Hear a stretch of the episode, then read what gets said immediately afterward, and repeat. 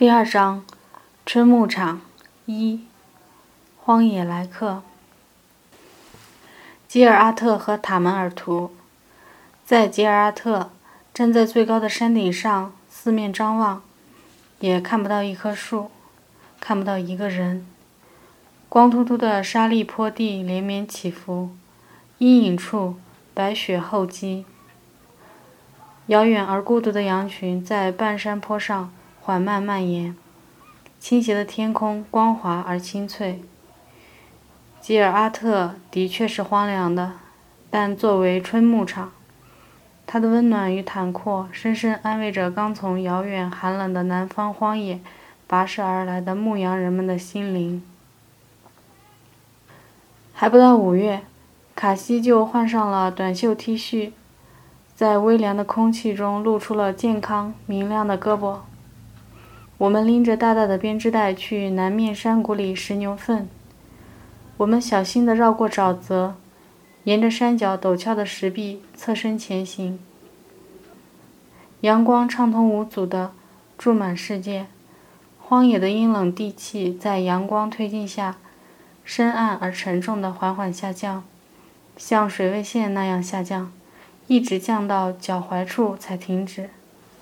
如坚硬的固体般凝结在那个位置，与灿烂阳光强强对峙，直到盛大的六月来临，那寒气才会彻底瘫软溶解，深深渗入大地。无论如何，春天已经来了。白色的芨芨草丛在大地上稀稀拉拉扎生出纤细绿叶，灰绿色野草稀稀拉拉冒出细碎的点状叶片。尤其在低处的水流和沼泽一带，远远看去，甚至已涂抹了成片的明显绿意。但走到近处会发现，那些绿不过是水边的苔藓和微弱的野草。流经我们驻扎的山坡下的那条浅浅溪流，就是从这条山谷的沼泽中渗出的。由于附近的牲畜全在这片沼泽边饮水。山谷里的小道上和芨芨草枯草丛中遍布着大块大块的牛马粪团。我们一路走去，遇到看上去很干的，先踢一脚，其分量在脚尖微妙地触动了一下，加之滚动时的速度和形态，立刻能够判断它是否干透了。干透的自然驶走，没干透的那一脚恰好使它翻了个面儿。潮湿之处坦抱在阳光下，加快了最后的潮气的挥发速度。于是，在回去的路上或者第二天路过时，再踢一脚，就可以把它顺手拾起，丢进袋子里了。有时候踢翻一块牛粪，突然暴露出一大窝沸沸扬扬的屎壳郎，好像揭开了正在大宴宾客的宫殿屋顶。屎壳郎的名字虽然不好听。其实算得上是漂亮可爱的昆虫，它有明净发亮的甲壳和纤细整齐的肢爪，身子圆溜溜的，笨拙而勤奋。相比之下，张牙舞爪、色泽诡异的蝎子之类才让人畏惧而不快。每当卡西踢翻一块大大的干牛粪，看到那幕情景，总会夸张的大叫，指给我和胡安西看，然后冲他吐口水。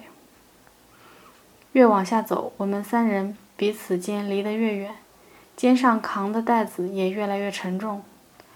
我走到一块大石头边，放下袋子休息了一会儿，抬头环顾，在沼泽对岸看到了卡西，他正躺在阳光下明亮的空地上休息，他的红 T 恤在荒野中就像电灯泡在黑夜里一样耀眼。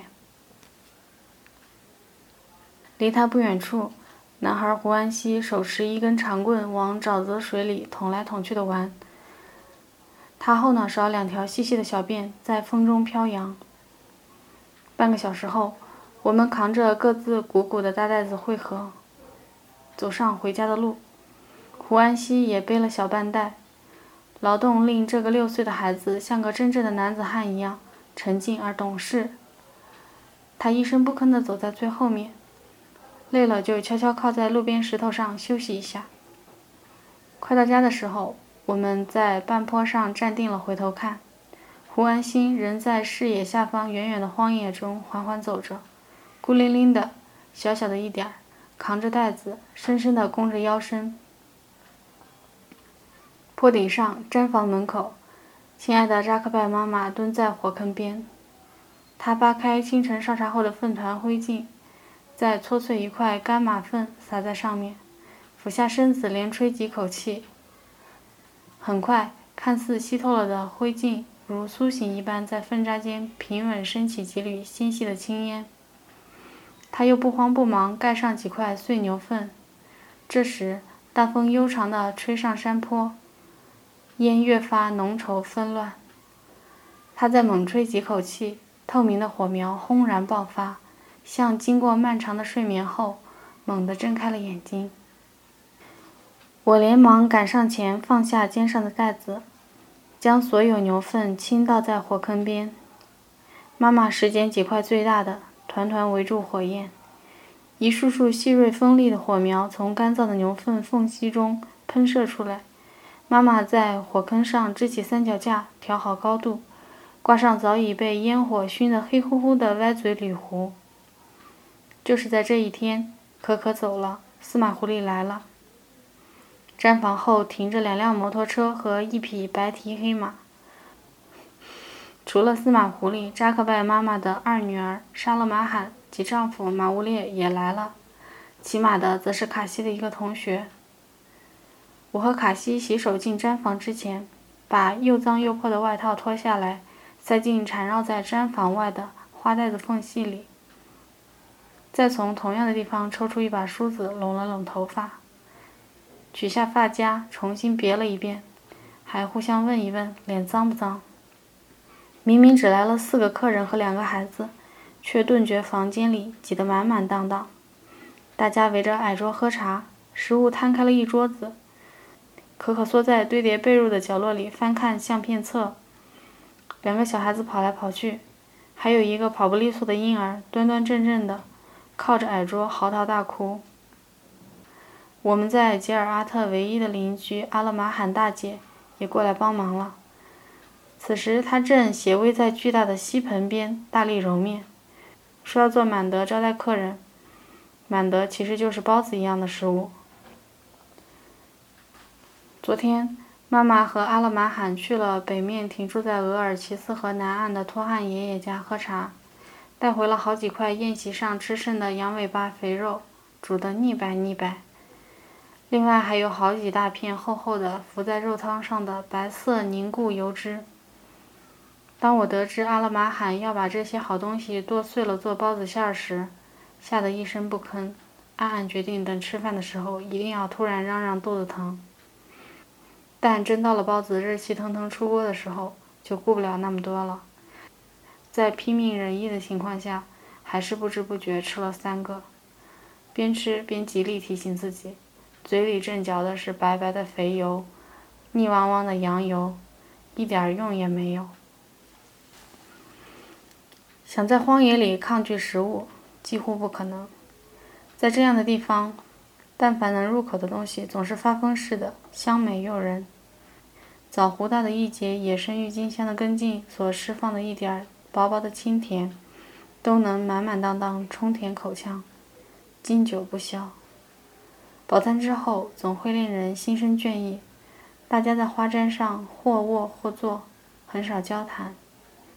卡西的同学是东面五公里处的邻居，来认领自家狮群的羊羔。这小子坐在上席，一声不吭地吃这吃那，把可可放羊时从悬崖上摘回的一大把野葱吃的只剩三根。昨天傍晚我们赶羊归圈时，发现多出了一只羊羔。可可就把它单独拴起来。今天出去放羊时，他散布出这个消息。中午，失主就找上门了。那只怒火万丈的褐色羊羔就拴在门口，一看到有人靠近，它立刻后退三步，两只前蹄用力抵住地面，做出要拼命的架势，并偏过头来盯紧对方膝盖以下的某个部位。我走过去，扯住他细细的小蹄子，一把拽过来。抚摸他柔软的脑门和粉红的嘴唇，他拼命挣扎，但无可奈何。我搂着羊羔向远处张望，一行大雁正缓慢而浩荡地经过天空。等这行雁阵完全飞过后，天空一片空白，饥渴不已。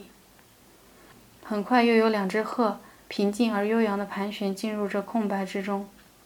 后来又来了三只，共五只，经久不去。我早就知道可可要离开的事情，他的妻子再过两个月就要分娩。去年初冬，当南下的羊群经过乌伦古河南岸的春秋定居点。阿克哈拉时，这夫妻俩就停留下来，没有继续深入艰苦的冬牧场。今年春天羊群北上时，可可才暂时离开妻子，帮着家人把羊群赶往额尔齐斯河北岸的春牧场。这次前来代替可可放羊的是司马狐狸，可可的弟弟，扎克拜妈妈的第四个孩子，刚满二十岁。这个夏天里，作为这个家庭里的唯一男性，他将成为我们的顶梁柱。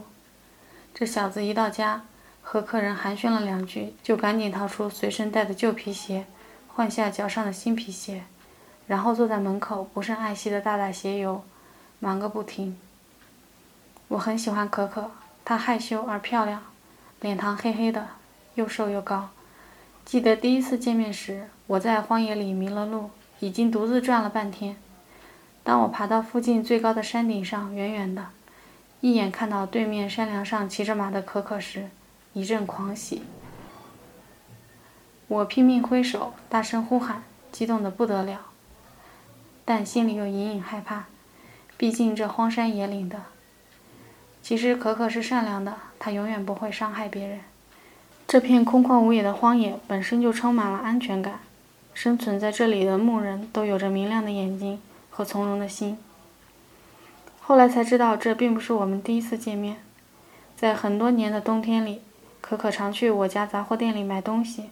他能记得我，我却总是糊里糊涂的。而就在这次见面前不久，我还去了他位于阿克哈拉定居点的家中拜访他和他的父亲沙阿。当时还和他面对面坐着喝茶，说了半天话。可那会儿，我却冲上山梁，笔直冲向他，大喊：“老乡，请问这条路去往可可的房子吗？老乡，请问你认识可可吗？”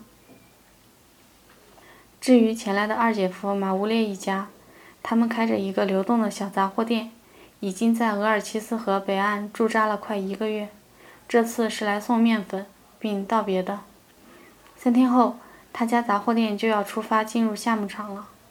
我们则还要再等一个月才走。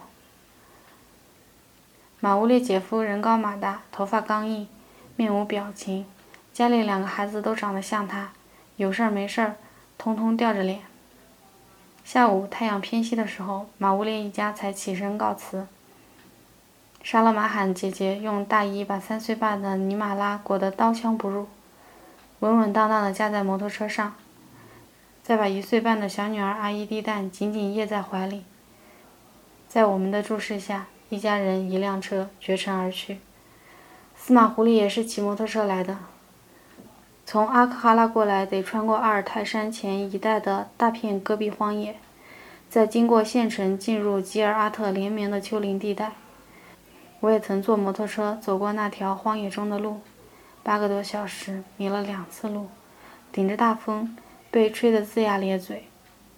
到地方后，门牙被风沙吹得黑乎乎的，板结着厚厚的泥土，刘海像打了半瓶啫喱一样，刚硬如丝。此时，可可也将沿那条路离去，把摩托车再骑回阿卡拉。我们站在门口，看着他骑着摩托车绕过毡房，冲向坡底，经过溪水时溅起老高的水花。很快，一人一骑消失在北面的山谷尽头，只剩摩托引擎声在空谷间回荡。客人散尽的吉尔阿特，寂静的就像阿姆斯特朗到来之前的月球表面。当然，客人还在的时候，也没有掀起过什么喧哗。自那天起，大约半个多月的时间里，我们再也没有见到过其他人了。直到一天清晨。一支搬迁的驼队远远经过山脚下的土路，我和卡西在毡房门口看了半天，一共三匹马，三丰负重的骆驼，一架婴儿摇篮和一只狗，羊也不多，大大小小百十只，看出来是一个刚分出大家庭不久的小家户。早在前天，司马狐狸放羊回来，在晚餐桌边就告诉了我们，南面牧场的某某家快要转移牧场了。于是这两天，扎克拜妈妈一直等着他们经过，还为之准备了一点点酸奶。春牧场上母牛产奶量低，又刚接了春毒，几乎没有什么奶水可供人食用。其实从冬天以来，扎克拜妈妈家就很少喝奶茶了。平时我们只喝福砖煮的黑茶，只在茶里放一点盐，也没有黄油了，只有白油，可供抹在馕块上，或泡进茶里食用。白油是用绵羊尾巴上的肥肉提炼出来的凝固油脂，馕块是干面包，是我们的日常主食。